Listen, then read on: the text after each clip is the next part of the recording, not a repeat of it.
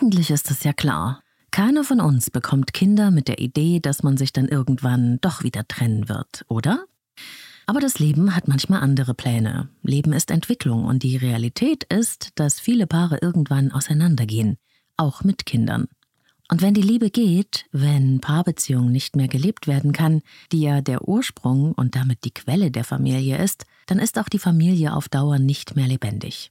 Die Folge dann oft Trennung, die Katastrophe, die keiner wollte. Über das Thema Trennung haben wir hier bei Leben leben lassen schon öfters gesprochen, weil das mit viel Schmerz verbunden ist und es oft lange dauert, bis man wieder zu sich selbst zurückfindet. Aber was bedeutet das für die Kinder? Ich merke immer wieder in der Beratung, dass im Gefühlsauf und Ab der Trennung zwar der echte Wunsch der Eltern besteht, die Trennung für die Kinder so gut wie möglich zu gestalten, dass es dann aber doch nicht selten an der Umsetzung dieser Pläne scheitert, weil die Perspektive des Kindes gar nicht richtig erkannt wird. Viele Eltern machen es so gut sie können, aber sie haben eben auch keine Vorbilder, keine Anleitung oder Hilfe und viele würden es im Nachhinein gerne anders machen. Und deshalb freue ich mich in dieser Folge auf das Gespräch mit der Diplompsychologin Marianne Nolde, Autorin des Buches Eltern bleiben nach der Trennung. Marianne Nolde teilt in dieser Folge viele wichtige berufliche und auch sehr persönliche Erfahrungen zum Thema Trennung und Familie. Ich bin sicher, dieses Interview ist nicht nur wertvoll für alle Eltern, die sich mit dem Thema Trennung auseinandersetzen müssen, sondern auch für alle, die selbst Trennungserfahrungen als Kind machen mussten oder das bei Freunden oder im Umfeld erleben. Leben, lieben, lassen. Der Podcast zum Thema Persönlichkeit, Beziehung und Selbstliebe. Von und mit Claudia Bechert-Möckel. Hallo und herzlich willkommen bei Leben, lieben, lassen, deinem Selbstcoaching-Podcast mit Herz und Verstand. Ich bin Claudia Bechert-Möckel, Persönlichkeits- und Beziehungscoach. Ich unterstütze Menschen dabei, sich selbst und andere besser zu verstehen und gelingende Beziehungen zu führen. Ich arbeite mit Einzelklienten und Paaren und da steht natürlich auch oft das Thema Trennung im Raum. Immer ein sehr großer Umbruch im Leben und meist nicht leicht zu bewältigen. Und wenn man dann noch Kinder zusammen hat, kann einen das vor Herausforderungen stellen, die sich einfach überwältigend anfühlen können. Und das weiß mein heutiger Interviewgast bzw. Gästin nur zu genau. Marianne Nolde ist Diplompsychologin, war 36 Jahre lang Gutachterin beim Familiengericht, hat also Eltern und Kinder begleitet und sie ist Autorin des wunderbaren Buches Eltern bleiben nach der Trennung, das ich vielen meiner Klienten empfehle, weil es wunderbare praktische und vor allem lebenserfahrene Aspekte enthält, wie man die Trennung für Kinder und Eltern so gut als möglich gestalten kann, wenn sie sich schon nicht verhindern lässt. Das Tolle ist, dass Marianne Nolde nicht nur die jahrzehntelange Erfahrung aus der Gutachtertätigkeit einbringt, sondern auch die Erfahrungen ihrer eigenen Trennung. Und das macht ihre Expertise zu etwas ganz Besonderem. Liebe Marianne, ich freue mich, dass du da bist. Herzlich willkommen bei Leben leben lassen. Ja, herzlich willkommen, Claudia. Danke für die Einladung. Marianne, wenn wir eine Familie aufbauen, wenn wir Kinder bekommen, dann gehen wir ja nun nicht davon aus, dass dann auch irgendwann eine Trennung dazukommen wird. Und doch passiert es zwar ja, und zwar an sehr, sehr vielen Familien und mit sehr vielen Paaren. Und wenn wir das nun schon mal nicht uns selbst und den Kindern ersparen können, dann sollen wir das oder wollen wir das doch so gestalten, dass es auch wieder gut werden kann für alle Beteiligten, so gut wie es eben nur möglich ist und dass so viel von der Familienstruktur auch erhalten bleiben kann, wie das eben äh, erhaltenswert ist oder wie das auch gelingt. Soweit ist das der Wunsch, die gute Absicht. Und trotzdem scheinen ja zwischen diesem Wunsch und der Realität ähm, manchmal Welten zu liegen, große Schwierigkeiten. Was macht es denn aus deiner Erfahrung so schwer und wo liegen denn so die grundsätzlichen Hürden und Schwierigkeiten für Eltern, ihre Absicht und ähm, das, was sie dann tun, übereinander zu bringen? Ja, also der gute Rat der Fachleute ist ja, trennen Sie jetzt einfach die Paarebene von der Elternebene. Und äh, seien Sie dann einfach weiter gute Eltern und ein Paar sind Sie nicht mehr. Aber in der Situation, in der die Trennung passiert, haben wir erstmal mindestens ein, wenn nicht zwei sehr verletzte Eltern, die zumindest der in Anführungszeichen verlassene Elternteil ist ja oft sehr, sehr gekränkt der andere Elternteil hat vielleicht Schuldgefühle, ist vielleicht aber auch gekränkt und hat deshalb die Trennung gewählt. Und das heißt, wir haben hier zwei Erwachsene, die eigentlich in einem, im Krisenmodus sind. Und diese zwei Erwachsenen sollen jetzt für ihre Kinder eine gute, vernünftige, abgewogene Lösung finden. Und das ist schon mal die erste Schwierigkeit. Da kommen eigentlich zwei verstörte Eltern auf Kinder, die ganz besonders viel Beachtung und Aufmerksamkeit jetzt bräuchten. Damit fängt es schon an. So ist es und das äh, bewirkt ja so eine große Zerrissenheit und damit auch oft ein Schuldgefühl, dass man so sehr mit seinen eigenen Emotionen, seinen eigenen Schmerzen beschäftigt ist und ja manchmal auch Wut oder Rachegefühle hat. Wie mache ich es denn, äh, Marianne, dass ich es auseinanderhalte? Also wie komme ich von dieser Theorie ins praktische Erleben für mein Kind? Ja, also erstmal äh, die Vorstellung vergessen, dass das von Stunde eins an perfekt gelingen muss. Das wird nicht gelingen, das ist vollkommen unrealistisch. Äh, für mich, also ich war sozusagen der verlassene Teil. Ähm, also mein, mein ähm, Ex-Mann ist zwar nicht gegangen, aber ich fand die Situation untragbar, fühlte mich als der verlassene Teil. Und für mich war relativ schnell klar, ich kannte ja aus meiner Arbeit diese Rosenkriege, die mhm. da entstehen. Und obwohl ich so gekränkt war, gab es für mich irgendwie einen Punkt, dass ich wusste, da will ich nicht hin. Das war für mich ein ganz großes Motiv. Und gleichzeitig war mir klar, ähm, ich weiß jetzt auch fachlich alles, ich weiß, was man tun müsste. Mir war aber klar, ich bin aber psychisch jetzt gar nicht dazu in der Lage. Hm. Da war mein erste Hilfe, äh, meine erste Hilfewahl, auf die ich im Nachhinein auch noch regelrecht stolz bin. Ich habe mir dann erstmal für mich eine Begleitung gesucht, damit ich jemanden hatte, wo ich wusste, da gehst du nächste Woche wieder hin, an dem und dem Tag, bis dahin schaffst du es irgendwie. Und das fand ich zum Beispiel unheimlich wichtig. Also diese Eltern, brauchen auch für sich irgendeine Form von Unterstützung, jedenfalls viele davon. Und die sollte man sich nehmen. Das ist also keine Schwäche, das ist ausgesprochene Klugheit. Und äh, das muss jetzt nicht jeder dann in Therapie, aber dieser, dieser Punkt der Selbstfürsorge, den darf man da nicht aus dem Auge verlieren. Also um für die Kinder eben gut da sein zu können, muss man sich selbst in irgendeiner Verfassung halten oder wieder dahin bringen, in der das überhaupt geht. Also so ähnlich wie diese Geschichte, die immer gern erzählt wird im, im Flugzeug, äh, bitte erst selbst die Sauerstoffmaske auf und dann den anderen, weil sonst äh, ist niemandem mehr geholfen. Ja, also mit der Ausrichtung, wenn ich meine Stabilität in mir wiederfinde, dann kann ich auch für meine Kinder, für mein Kind eine gute Orientierung geben. Genau. Und äh, sich auch darüber im Klaren sein, äh, man muss nicht alles an einem Tag schaffen. Ne? Und auch nicht alles in einer Woche und auch nicht in einem Monat. Also bis man sich wieder so ein bisschen sortiert hat, bis man das schaffen kann, äh, irgendwie sich auf Elternebene zu begegnen, finde ich es total gut, wenn man auch gnädig mit sich ist. Also zum Beispiel nicht irgendwie ähm, ab sofort äh, beim Abholen der Kinder immer noch mal nett eine Stunde Kaffee trinken.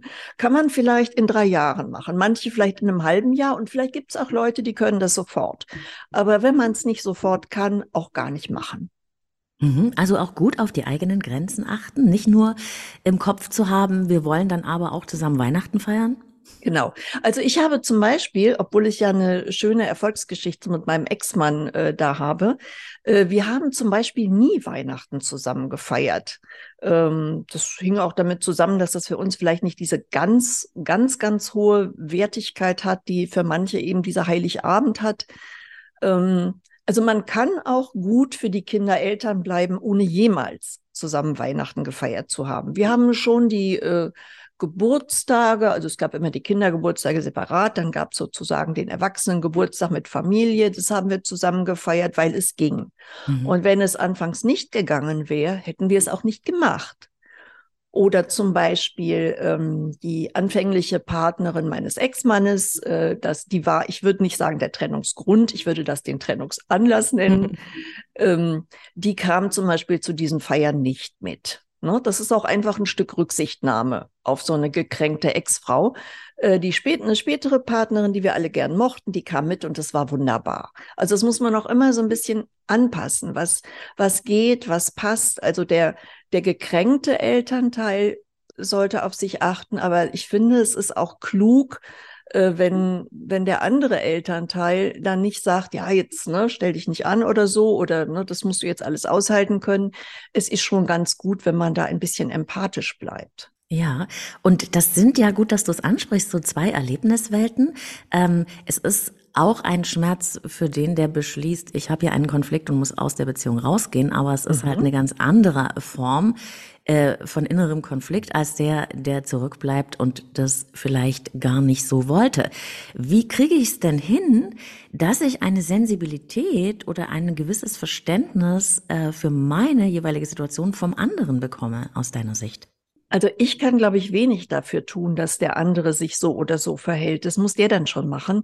Das wäre also jetzt quasi meine Empfehlung an den Elternteil, der sich da angesprochen fühlt, an den gegangenen Elternteil, einfach nicht äh, äh, nur mit Forderungen daherzukommen, sondern sich auch ein bisschen einzufühlen, äh, was für den anderen möglich ist. Denn beide wollen ja, dass es ihren Kindern gut geht. Ja, und äh, den Kindern geht's gut, wenn es den Eltern gut geht. Und wenn ich also jetzt meinen Fokus darauf richte, dem anderen Elternteil alles abzupressen, was geht und ihn oder sie zu überfordern, dann geht's dem Elternteil nicht gut und in der Schlussfolgerung geht's auch meinen Kindern nicht besonders. Also das könnte vielleicht noch so ein Motiv sein, wo man sagt, okay, ich behandle die andere Person pfleglich und vielleicht kann man sich ja auch daran erinnern, dass man sich in der Regel doch auch mal geliebt hat. Und ähm, ich manchmal hatte ich den Eindruck, ähm, dass die gegangenen Personen äh, die dann eher mit dem Schuldgefühl kämpfen, mhm. so, so versuchen, ähm, so versuchen, also nicht allzu empathisch zu sein, um auch nicht vom eigenen Schuldgefühl irgendwie erschlagen zu werden. Weißt, was ich meine? Also so, äh, sich eher so zu denken, ja, ja, ist ja alles nicht so schlimm äh, und sich nicht unbedingt dem so stellen zu wollen, äh, dass der andere jetzt leidet, durch eine Entscheidung, die man selbst sicherlich aus guten Gründen getroffen hat. Und ich finde einfach unglaublich gut, ähm, äh, wenn man das ein bisschen im Auge behält. Und ich habe ja diese Beispielgeschichte im Buch geschrieben, diese Geschichte von Hannah Esser, die so, ähm, so ein Prototyp ist für Eltern, die es wirklich gut machen, wo dann eben auch der gegangene Elternteil ähm, eben diese Empathie aufbringt und vorsichtig agiert und das dann beides zusammen eben zu einem guten Ergebnis führt. Ja, und ich denke, es ist auch hier immer wieder so ein Verhandeln, ne?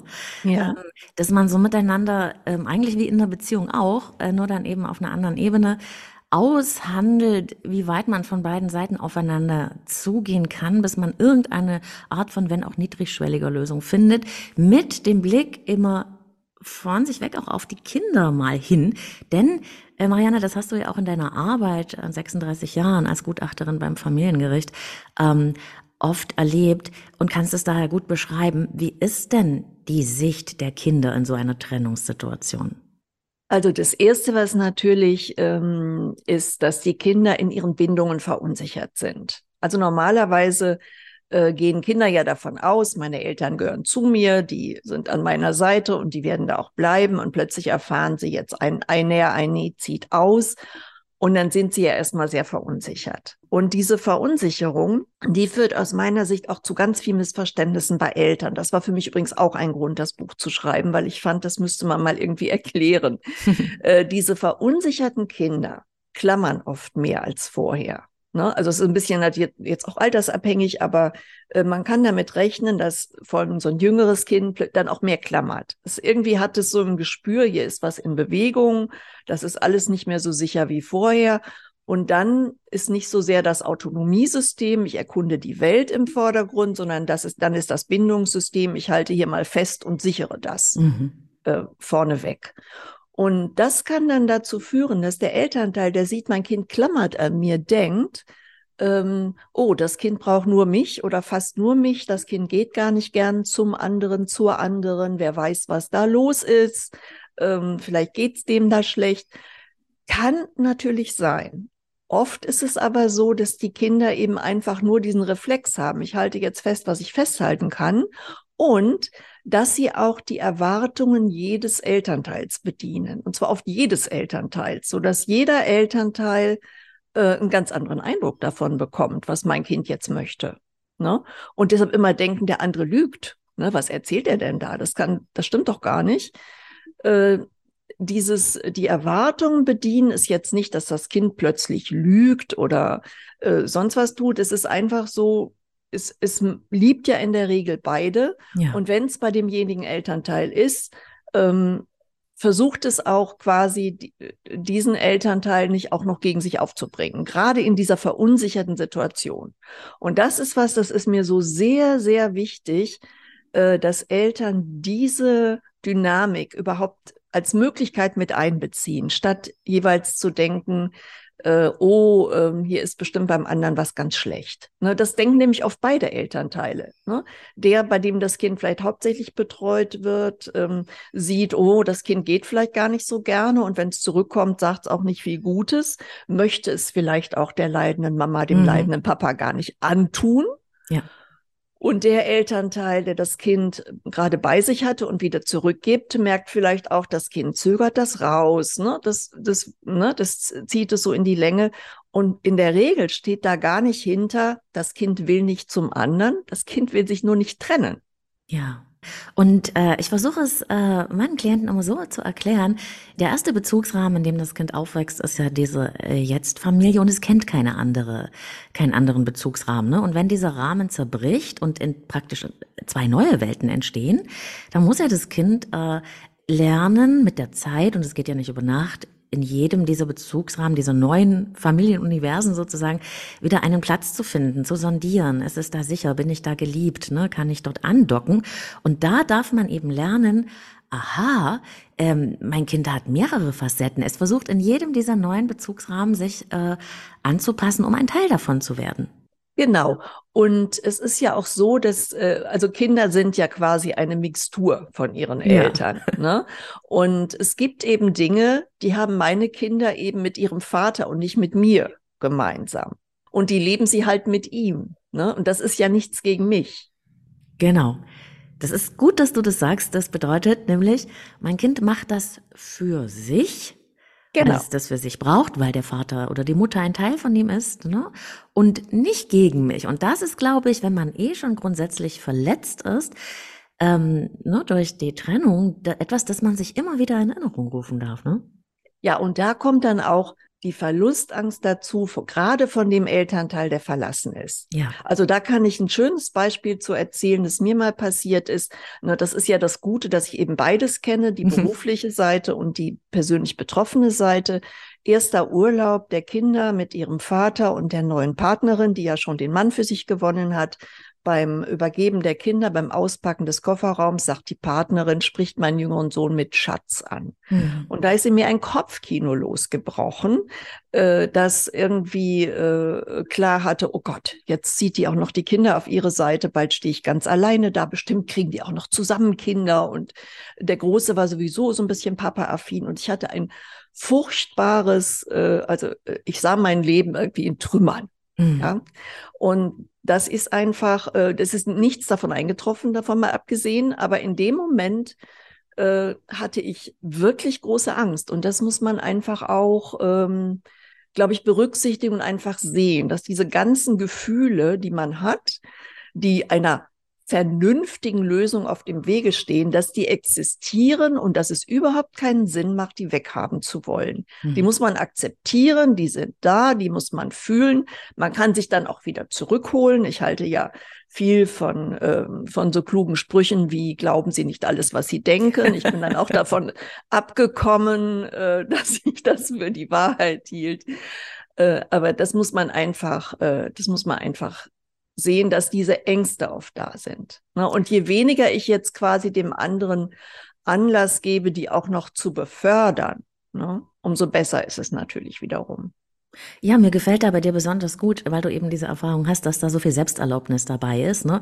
Denn das, was du gerade beschrieben hast, das kenne ich nur zu gut. Ich hatte genau die gleiche Erfahrung und habe dann auch wirklich Angst gehabt, so und jetzt äh, wird mein Sohn da vielleicht auch noch in die neue Familie reingehen und ich äh, werde verloren sein. Aber weißt du, was mir da geholfen hat? Ich habe äh, gute Gespräche gehabt mit Menschen, die mir viel bedeuten, wo ich auch immer eine Normalisierung wieder erfahren habe. Dann konnte ich mich wieder zurückholen. Aber ich hatte auch wirklich diese Ausrichtung, ähm, wie will ich, dass mein Sohn in 20 Jahren darüber spricht, über diese Trennung. Welchen Blick soll er auf mich haben und was kann ich heute dazu tun, um das so gut wie möglich zu machen. Und das war immer wie so eine Art Geländer für mich. Das ist natürlich eine ganz tolle Ausrichtung, die du da hattest. Äh, und ich hatte die ja in gewisser Weise auch, weil ich hatte ja diese Ausrichtung, also da, was das, was ich da bei der Arbeit gesehen habe, da will ich nicht hin.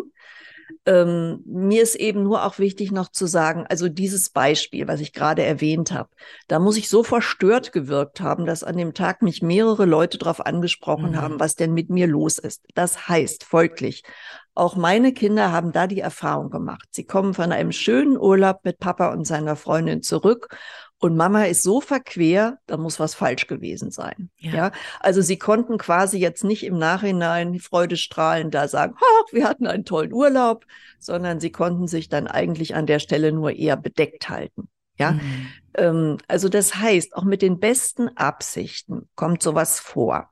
Ist aber nicht schlimm. Ja, ist normal, ist menschlich und dann halt wieder seine Ausrichtung wieder neu wiederfinden, weitermachen, Krönchen richten. Und unsere Kinder sind zum Beispiel, äh, die sind ja längst erwachsen, also 40 und 36, die können ja inzwischen auch sagen, wie sie es alles gefunden haben. Die sind sehr zufrieden mit uns, trotz dieser Dinge, die uns misslungen sind. Genau, man kann es ja gar nicht perfekt machen. Deswegen äh, hast du ja auch ein Kapitel im Buch, das heißt so irgendwie, ähm, fangen Sie klein an, glaube ich, und wachsen Sie über sich hinaus, ne? Sobald sie es können, genau. Genau, sobald sie es können. Und äh, dieses Zustimmen zur eigenen Unperfektion heißt ja auch nur, ähm, ich habe eine Tendenz, eine Absicht und dort will ich irgendwie lang, aber ich darf auch äh, zulassen, dass es im einen oder anderen Moment nicht so geht und ich nicht an meinen eigenen Vorstellungen festhalten kann. Aber das macht auch, wenn man es langfristig betrachtet, ja nicht die Kinder kaputt oder macht ein Trennungstrauma, richtig? Genau so sehe ich das. Und es gibt noch was, das habe ich in meinem Buch als Geheimtipp bezeichnet. Mhm. Der Geheimtipp ist nämlich, man kann sich entschuldigen sogar bei Ex-Partnern. Ja. ja. Ich habe mal nämlich so einen Auftritt gehabt, wo ich mich über irgendwas tierisch aufgeregt habe. Und ähm, also ich hatte zwar irgendwo grundsätzlich einen Grund dafür, aber das Ausmaß des Auftritts war dadurch jetzt nicht gerechtfertigt, war nicht. Und da war dann der mittlerweile äh, gerade erwachsene Sohn dabei und äh, bekam das mit. Und dann habe ich mir am nächsten Morgen ein Herz gefasst, habe den Vater angerufen, mich entschuldigt, äh, woraufhin er sich sofort entschuldigt hat für den Anlass, den er mir geboten hat. Ich konnte das zum Mittagessen dann dem Sohn servieren. Mhm. Der sogar noch als erstes dann sagte, na ja, aber du hattest schon eigentlich recht. Und ich sagte, ja, aber das ist ja kein Grund, so einen Aufstand zu machen. Und das hat ihm sofort eingeleuchtet und war quasi noch was, was man den Kindern mitgeben kann. Wie löse ich Konflikte? Oder wie bringe ich was in Ordnung, was mir jetzt ähm, in der Erstvorführung nicht gut gelungen ist? Ne? genau, also einen zweiten Anlauf nehmen ist total okay. Und auch die Kinder dürfen lernen, so ist ja das Leben. Ne? Genau. Wir schießen manchmal übers Ziel hinaus, aber man kann auch zurückrudern und sagen, nee, war jetzt nicht mein bester Move, ne? war nicht ja. meine beste Idee. Ja, und ähm, auch da ist es ja wieder so, dass äh, du vorhin gesagt hast, dass es gut wäre, wenn man sich irgendwie auch trotz des Schmerzes an das Gelingen der Beziehung oder an das, was gut war in der Familie erinnert, damit ja das bewahrt bleiben kann. Hm, was sind denn so konkrete Schritte, Marianne, die ich in, ähm, in der ganz frischen Trennungssituation am Anfang angehen kann. Also ich sag mal sowas wie vielleicht verlässliche Absprachen oder zuerst einmal festzulegen, wer nimmt wann das Kind oder wie ist es aus deiner Sicht, was sind so die ersten Schritte für Trennungspaare?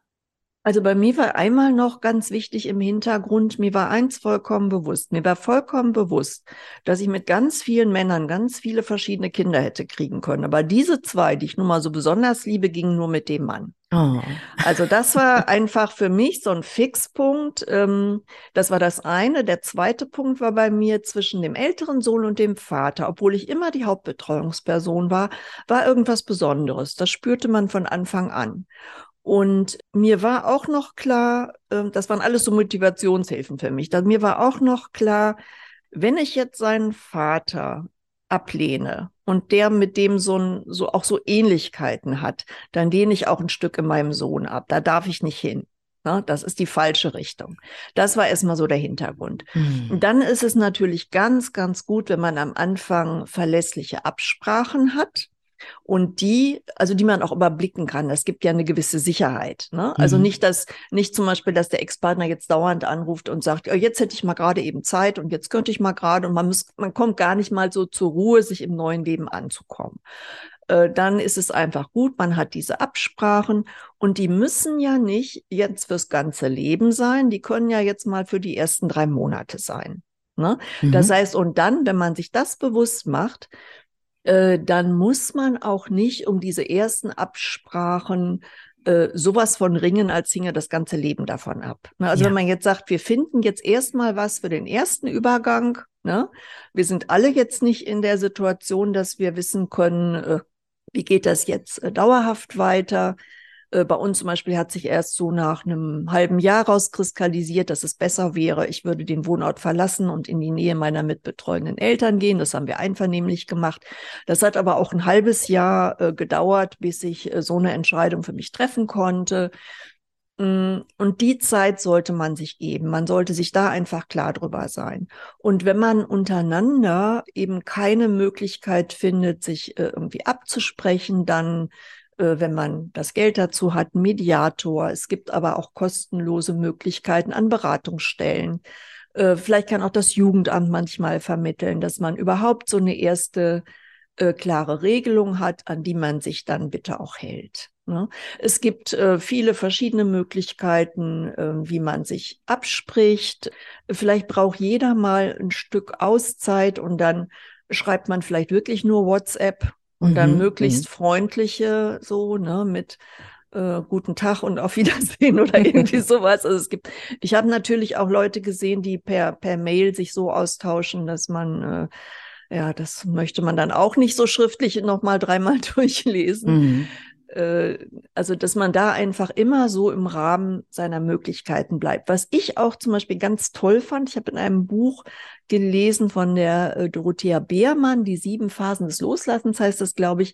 Da hat die sehr richtig darauf verwiesen, dass es am Anfang ja auch manchmal so ist wie bei einem Drogensüchtigen, mhm. ja, der sich von seinem Stoff fernhalten muss, damit das mal was wird. Ja? ja. Und wenn ich noch irgendwo so an dem anderen hänge, äh, dann ist das quasi für meinen Ablösungsprozess ja Gift, ne? Mhm. Wenn ich da jetzt äh, dauernd zusammensitzen und reden soll. Absolut. Das fand ich zum Beispiel sehr, sehr klug. Also diese, diesen Vergleich mit, mit dem Drogensüchtigen, um das mal so, ähm, kann, kann man auch mit jeder, jeder anderen Substanz, von der man sich lösen muss, vergleichen. Ja. Naja, wenn einer geht, dann löst das ja beim anderen ähm, Bindungssystem so eine Sogwirkung aus. Und das genau. ist halt das, mit dem man es zu tun hat. Und das andere ist ja, jetzt muss ich das aber irgendwie auch familiär gut sortieren. Das ist ja diese riesen Kluft der Herausforderungen, die entsteht. Und ich finde es da wirklich ein ganz großes Kompliment, Marianne. Äh, ich finde es so, so schön, deine Idee, äh, sich vorzustellen, mit diesem Mensch habe ich aber nur diese Kinder kriegen können. Das ist wirklich ja. auch was, ja, eine ganz schöne Orientierung, finde ich ganz toll. Ja, also ich finde, also ich bin ja ein großer Fan von Dankbarkeit. Mein Mann sagt, das wäre bei mir einfach angeboren oder ich jetzt von meiner Mutter gelernt. Wir sind so ein bisschen so. Und daher war mir das immer naheliegend. Ja, ähm, ich habe tatsächlich ähm, so, es fällt mir jetzt leicht, muss ich sagen, so Punkte zu finden, für die ich dankbar sein kann. Und ich fand auch nie verkehrt, das den Kindern zu vermitteln. Das hat denen auch sehr gut getan. Zum Beispiel wusste ich ja von der Arbeit. Es gibt äh, viele Väter, die zahlen keinen Unterhalt, obwohl mhm. sie könnten, oder sie zahlen ihn unregelmäßig. Und wir hatten durchaus auch harte Verhandlungen um Unterhalt, wo ich sehr schnell nachgegeben habe, weil ich es mir leisten konnte. Und ich habe dann zum Beispiel nicht den Kindern vermittelt, ja, aber eventuell hätte ich da auch noch, hätte mir auch noch mehr zugestanden, sondern ich habe denen durchaus gesagt, dass es unser Leben erleichtert und angenehm macht, dass ihr Vater wirklich völlig regelmäßig den Unterhalt zahlt und bei Extras auch immer dann willig war, mitzuhelfen. Und einfach so, dass Kinder auch mal wieder dann erleben können, ah ja, die findet den auch nicht nur doof, ne? Die kann ja. an dem auch noch was Gutes finden. Weil das ja wieder, Marianne, ankoppelt dann an das Thema, was du vorhin genannt hast, dass dann die Erlaubnis auch spürbar wird für die Kinder. Ja, ich, ich darf meinen Papa oder meine Mama ja trotzdem noch lieb haben, weil das, ne, wenn, wenn die merken, dass, dass du den Partner ablehnst, dann werden die sich auch ein bisschen vorsichtiger verhalten. Genau, das ist mir so wichtig, diese Erlaubnis. Und ich habe als Gutachterin habe ich ja zahllose Male erlebt, wie Eltern mit einem Gesichtsausdruck, der schneidend war, äh, neben den Kindern standen und sagten, selbstverständlich kann er oder sie den oder die andere besuchen, wenn sie das möchte. Mhm. Aber irgendwo war, war die ganze Ausstrahlung so, dass das alles andere als eine Erlaubnis ausstrahlte. Ne, dass das Kind also quasi wusste, was jetzt die richtige Entscheidung wäre, die es treffen sollte. Also das Kind darf dann frei entscheiden. Das Kind spürt aber nur eine Entscheidung ist richtig und der mhm. Elternteil sagt dann, sehen Sie, das Kind hat es selbst entschieden. Es hat, ne, das, und das, das müssen Sie doch jetzt beachten. Und das war oft dann so ein, ja, so eine gar nicht mehr zu durchdringende Gemengelage. Ja, und äh, da, da äh, fällt mir halt ein, Kinder haben ja auch so ein Riesenradar, die checken ja alles. Ja. Und äh, wenn, wenn Paare mir sagen, ja, äh, wir äh, sind praktisch schon getrennt, wir wohnen noch zusammen, aber die Kinder wissen das nicht, dann denke ich mir halt immer, nee, ich glaube nicht, dass die das nicht wissen, sondern ich versuche dann auch zu vermitteln, die kriegen die ganze Schwingungslage, ne? alles, was da an Ungesagtem im Raum schwebt, am Verhalten. Das, das merken die und die orientieren sich auch irgendwie daran. Siehst du es auch so? Äh, das sehe ich definitiv so, äh, dass Kinder das merken. Darum sind auch viele Eltern, wenn sie sich endlich durchgerungen haben, mit den Kindern über die Trennung zu sprechen, äh, also manche von denen bekommen dann über zu hören, dass die Kinder sowas sagten, ja, wir hatten uns schon sowas gedacht. Ne? Mhm. Und noch krasser, ich habe ja immer diese selbst erlebten Beispiele, noch krasser war, dass mein älterer Sohn mich ein Jahr vor der Trennung darauf angesprochen hat, dass wenn wir uns trennen würden, ich nur so weit wegziehen soll, dass er mit dem Fahrrad da noch hin kann. Und ja. da ist mir alles aus dem Gesicht gefallen und ich also wir haben noch gar nicht über Trennung gesprochen. Ich habe noch nicht dran gedacht. Im Grunde ergab sich ja aus dem, was er sagte, auch der Wunsch, also ich bleib dann bei Papa, ne? mhm. ne? was irreal war und der Vater auch nicht wollte. Äh, das war übrigens auch dann eine ganz interessante Erfahrung, als dann wirklich die Trennung kam und für uns als Eltern auch klar war, wie es weitergehen sollte und wir das gemeinsam vermittelt haben, war das auch für den Sohn vollkommen in Ordnung. Der ist gar nicht auf die Idee gekommen, was anderes sich zu wünschen. Wäre auch nicht gegangen, aber ähm, da habe ich wieder gemerkt, zum einen merken die ganz viel, was irgendwie ähm, da im, im Busch ist.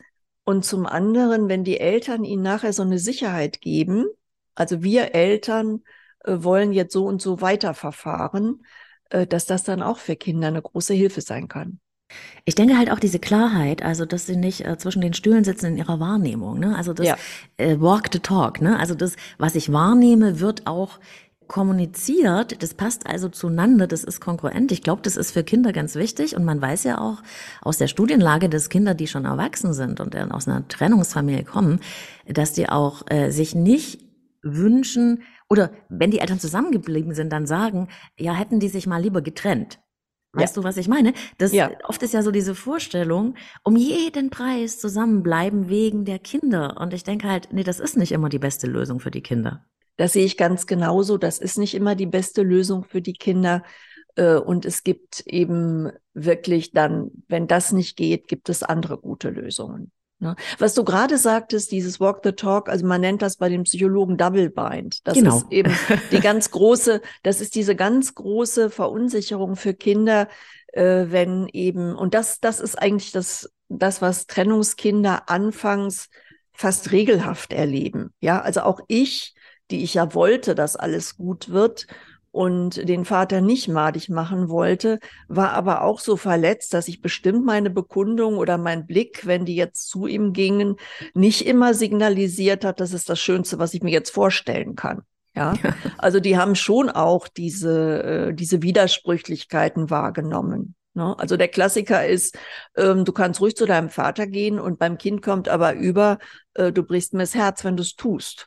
Das aber auch da, finde ich, hilft es, äh, wenn man wenn diese Klarheit äh, da, dann so nach und nach kommt. Also für uns war zum Beispiel eine ganz tolle Verbesserung äh, die spätere Partnerin meines Ex-Mannes, mit der wir alle gut konnten. Und dann war es wirklich so, die kam dann, dann immer mit zu Festen und ich habe mich regelrecht auf die gefreut.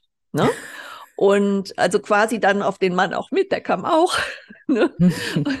und da konnte ich einfach viel überzeugender das rüberbringen, dass das eine schöne Sache ist, wenn wir hier alle zusammen feiern.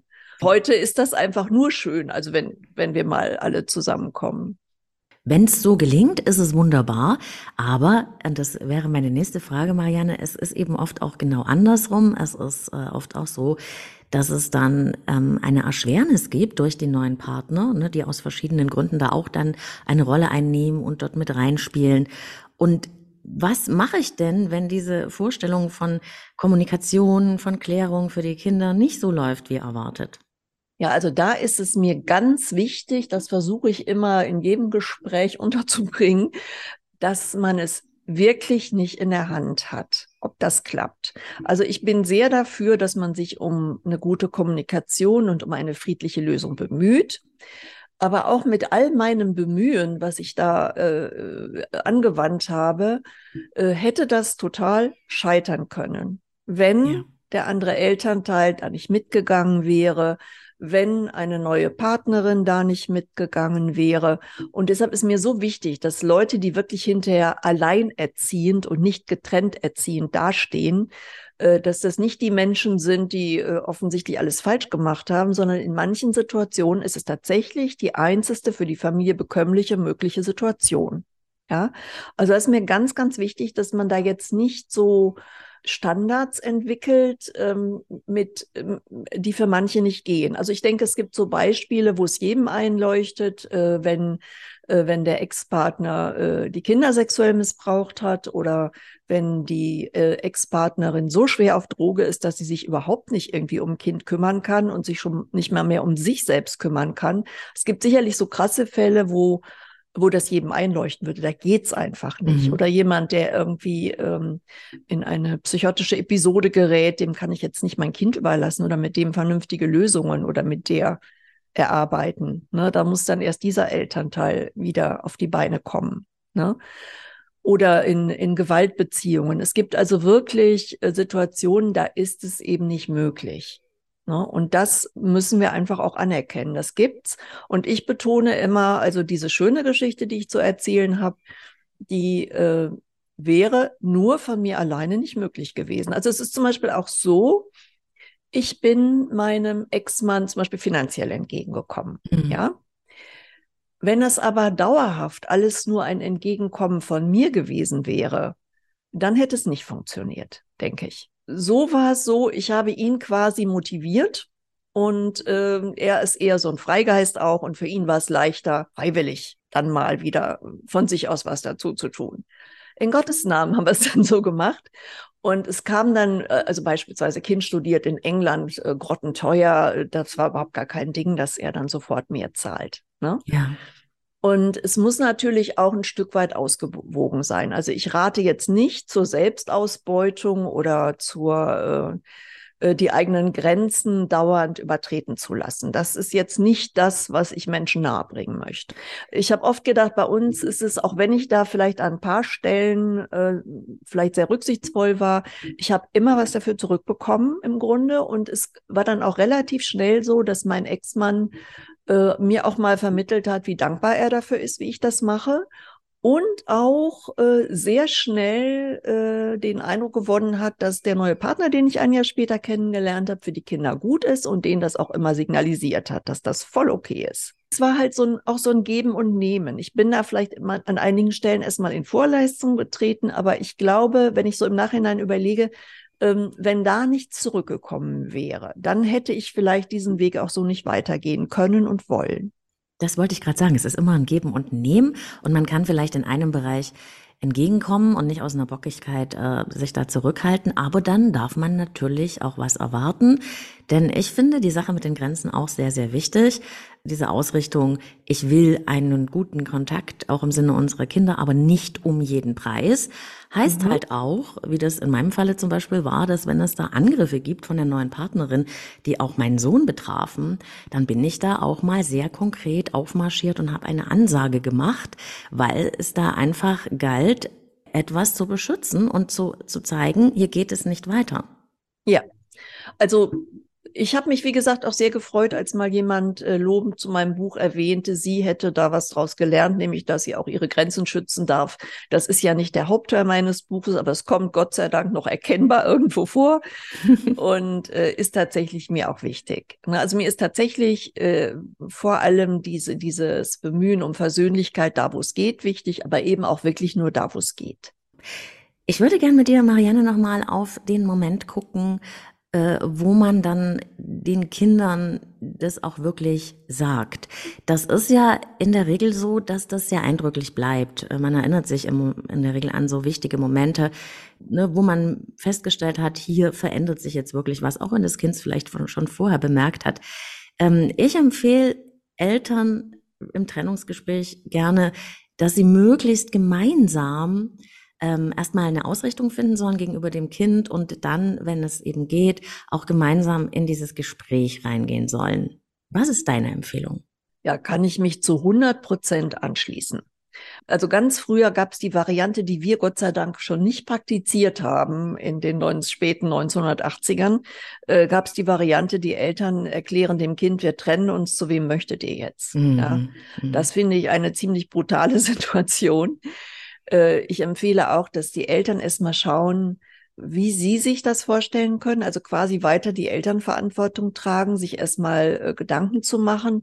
Es ist ja heute auch oft so, es geht ja mal gar nicht mehr nur um den Punkt, welches Kind will wann, um wie viel Uhr von wem betreut werden. Eltern sind heute ja oft beide berufstätig, müssen beide irgendwie gucken, was geht überhaupt. Und da ist es ja sehr naheliegend, dass man in der Trennungssituation erstmal guckt, was können wir leisten, was können wir machen, wie können wir es tun.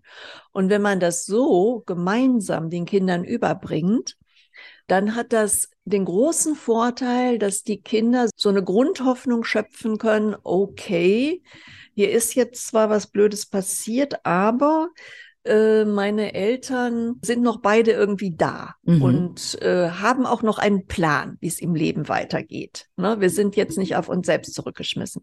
Das heißt natürlich nicht, äh, dass Kinder überhaupt gar nichts mehr mitbestimmen dürfen. Natürlich können die dann sagen, nee, das und das wollen wir nicht oder das und das ist blöd. Äh, das kann man ja verhandeln, genauso wie Eltern, die zusammenleben, das machen würden. Ne? Ja. Aber ich finde es sehr, sehr schön, wenn es möglich ist. Und das war tatsächlich damals auch bei uns möglich, obwohl äh, die Situation noch so schwer war, äh, dass wir es ihnen gemeinsam gesagt haben. Und ich glaube, das war auch gerade für den älteren Sohn, der so am Papa auch hing, so wichtig, dass er die klare Ausrichtung von dem bekam, so haben wir uns das jetzt überlegt, so wird das jetzt. Und mir ist da was aufgefallen, ähm, als ich da in ein anderes Interview von dir reingehört habe? Es steht oft in anderen solchen Ratgebern, man soll kindgerecht zum Beispiel sagen, Mama und Papa haben sich nicht mehr lieb. Ne? Wie du manchmal auch jemanden aus deinem Kindergarten vielleicht nicht mehr lieb hast oder aus deiner Schule. Und dann habe ich bei dir gehört, Marianne, dass du das gar nicht so gut findest. Warum denn nicht? Ja, es ist ein bisschen gefährlich, weil mhm wenn Kinder hören, äh, plötzlich kann das passieren, äh, dass die sich nicht mehr lieb haben, liegt ja nahe, oh, das könnte mir auch passieren. Äh, in drei Monaten fällt Papa vielleicht ein, der hat mich auch nicht mehr lieb und Mama vielleicht äh, ein halbes Jahr später auch noch. Was mache ich dann? Ja, also deshalb finde ich, es ist schwierig. Ich bin ja sowieso nicht der äh, der Fall für Patentrezepte. Ein Patentrezept habe ich nicht, aber es wäre gut, wenn so überkommt, dass das was ist, was zwischen Paaren passieren kann, dass aber die Verbindung zwischen einem Elternteil und einem Kind so was Unauflösliches ist oder eben was anderes ist. Ne? Also, dass äh, die Eltern nicht mehr, vielleicht nicht mehr zusammenleben wollen, weil es nicht passt, aber dass es, dass es was anderes ist als das, was zwischen Eltern und Kindern ist und dass das auf jeden Fall bestehen bleibt, dass man das irgendwie rüberbringt. Und nicht nur so, so knapp dahin gesagt, äh, wir, wir haben uns nicht mehr lieb, Punkt. Ich finde es sehr, sehr wertvoll. Was wäre denn, ich weiß, es ist sehr individuell, aber was wäre denn zum Beispiel ein guter Ansatz? Vielleicht so etwas wie, du hast ja vielleicht gemerkt, dass wir uns nicht mehr so gut verstanden haben. Wir haben beschlossen, dass wir deswegen ähm, erst einmal auseinandergehen. Oder was ist so ein Ansatz, wo du dir vorstellen kannst, das wäre für Kinder etwas, was sie greifen können? Erst einmal auseinandergehen würde ich äh, schon auch nicht sagen, wenn die Eltern beschlossen haben, sich zu trennen, weil mhm. das Kind dann täglich darauf wartet, dass es erst einmal vorbei ist. Ne? Okay. Ne? Und ähm, generell ist es auch noch mal ein großer Unterschied äh, je nach Alter der Kinder. Mhm. Also zum Beispiel äh, sehr junge Kinder können das nicht wirklich äh, greifen, das was für immer ist. Das verstehen die gar nicht da wird man das öfter wiederholen müssen. Die haben vielleicht erfahren, äh, ja, die Eltern trennen sich jetzt und trotzdem nach drei Wochen fragen sie ja, und wann, wann zieht Mama jetzt wieder hier ein oder Papa? Mhm. Das ist schon mal so, da darf man jetzt nicht erwarten, dass das so ähm, auf Anhieb bei den Kindern haftet. Also man wird dieses erste Gespräch wahrscheinlich hier und da nochmal durch weitere Gespräche ergänzen müssen. Ja, und Marianne, was würdest du denn sagen, was sind so Do's und Don'ts für so ein Gespräch? Also welche Themen dieser Trennung vermittle ich besser nicht an die Kinder, egal welchen Alters, und was ist für die Kinder aber in so einem Gespräch wichtig? Also wer schuld ist, wäre schon mal was, was ich besser nicht da äh, würde unterbringen wollen in so einem Gespräch. Äh, diese Sachen, die da zwischen den Eltern sich abgespielt haben, wer warum was wie verbrochen hat, äh, das würde ich vor den Kindern fernhalten. Wenn es offenkundige Dinge gibt, wenn es, wenn es ganz klar ist, einer hat sich verliebt und zieht jetzt Stantepede mit dieser Person zusammen, äh, gut, dann wird man das natürlich den Kindern auch nicht äh, wahrheitswidrig vorenthalten können. Aber die, diese Schuldzuweisungen würde ich rauslassen. Selbst in der Variante, die ich ja erlebt habe, der äh, der Vater hat eine andere Partnerin, habe ich ja schlussendlich auch empfunden, das ist ein Trennungsanlass. Und wenn unsere Beziehung nicht sowieso schon irgendwie schwierig gewesen wäre, wäre es dazu auch nicht gekommen. Ne? Also ich muss das nicht auf diese Schuldschiene schieben. Ne? Also ich würde eher den Fokus darauf richten, äh, zu sagen, dass man nicht mehr zusammenleben möchte und das äh, so nicht weiter möglich ist, aber darauf den Fokus legen, wie es mit den Kindern weitergehen soll. Äh, dass es da zwei Wohnungen gibt und wenn es die eine Wohnung schon gibt, kann man ja auch dann die besichtigen gehen und äh, kann überlegen, wie, wie wollen wir das Kinderzimmer einrichten und lieber türkis oder lieber weiß oder weiß ich nicht, dass die Kinder auch wieder dann ein bisschen ins Tun kommen können. Also das wäre eher so diese, diese zukunftsorientierte Ausrichtung, die ich empfehlen würde. Also du sagst, dafür zu sorgen, dass die Kinder möglichst keinen Loyalitätskonflikt haben müssen, was ja auch bedeutet, wir nehmen eine Wir-Haltung ein gegenüber den ja. Kindern. Also ne, wir, wir ziehen praktisch äh, zusammen trotzdem in einer gewissen Weise an einem Strang und die Kinder merken das auch, die haben einen Plan, zumindest einen, der erst einmal vorgeschlagen oder umgesetzt wird. Genau, und man kann den Kindern ja auch signalisieren, dass man das jetzt auch erst sich alles einspielen muss und dass sie natürlich eingeladen sind zu sagen, wenn irgendwas nicht gut ist oder wenn sie Ideen haben oder andere Wünsche haben. Ne? Also, dass sie das nicht nur so übergestülpt erleben, sondern eher so, Eltern haben einen Plan. Äh, sie dürfen aber natürlich auch ihre Wünsche reingeben. Und was noch wichtig ist, wenn aber die die Situation zwischen den Eltern so ist, dass man absehen kann, ein gemeinsames Gespräch an dieser Stelle führt zur Katastrophe. Ja, oder führt sowieso zu irgendwelchen Vorwürfen und einer weint und der andere ist noch verzweifelter. Dann ist es natürlich wie immer, gibt es eine andere gute Lösung. Und die wäre dann, ähm, man spricht einzeln mit den Kindern, hat sich aber vorher verständigt, hm. was da vermittelt werden soll. Ne? Also die nächstbeste Lösung sozusagen wäre dann wieder, die Eltern sprechen zwar gemeinsam, sie sprechen aber vorher ab, was gesagt werden soll man verständigt sich auch drauf, wer zuerst spricht. Normalerweise würde ich sagen, der Hauptbetreuende, der andere man muss aber dann möglichst zeitnah auch eine Möglichkeit bekommen. Also es ist nichts jetzt in Stein gemeißelt, dass man das nur so und so machen darf, sondern auch wieder nach dem Modell, Fangen Sie klein an und wachsen Sie über sich hinaus, sobald Sie es können. Das ist ein wunderbares Schlusswort, Marianne. Ich könnte noch ewig mit dir weiter darüber reden, weil es sicher auch für die Hörerinnen und Hörer, die das erlebt haben, denen, die da vielleicht gerade drinstecken oder die das irgendwie in ihrem Umfeld ähm, erleben, ein riesen, riesen Mehrwert ist. Aber alle können natürlich auch das in deinem Buch nachlesen. Eltern bleiben nach der Trennung. Wenn du vielleicht, äh, liebe Marianne, zum Schluss nochmal so drei ähm, Stichworte oder drei Ausrichtungen hättest, was ganz, ganz wichtig ist, was du gerne mitgeben möchtest den Eltern, die in so einer Situation stecken? Ja, also wichtig ist mir, dass Kinder wirklich die Erlaubnis bekommen, weiter beide Eltern zu lieben und nicht nur so klammheimlich, das muss auch deutlich werden, äh, dass man sich am Anfang nicht überfordert, aber dran bleibt und äh, dass man möglichst die Kommunikation nicht ganz zum Erliegen bringt und sich Hilfe sucht, auch für sich selbst. Ja. Marianne, herzlichen Dank für das Gespräch, deine Erfahrungen, dein, dein tolles Wissen, deine authentische Art und vor allem dein Wirken, das ich denke, einen riesen Einfluss auf Menschen hat, die sich da etwas daraus nehmen können, die damit ein Stück weiterkommen und natürlich auch eine Wirkung hat auf die Kinder, die das betrifft. Ja, ich danke dir für das Gespräch. Tschüss. Tschüss.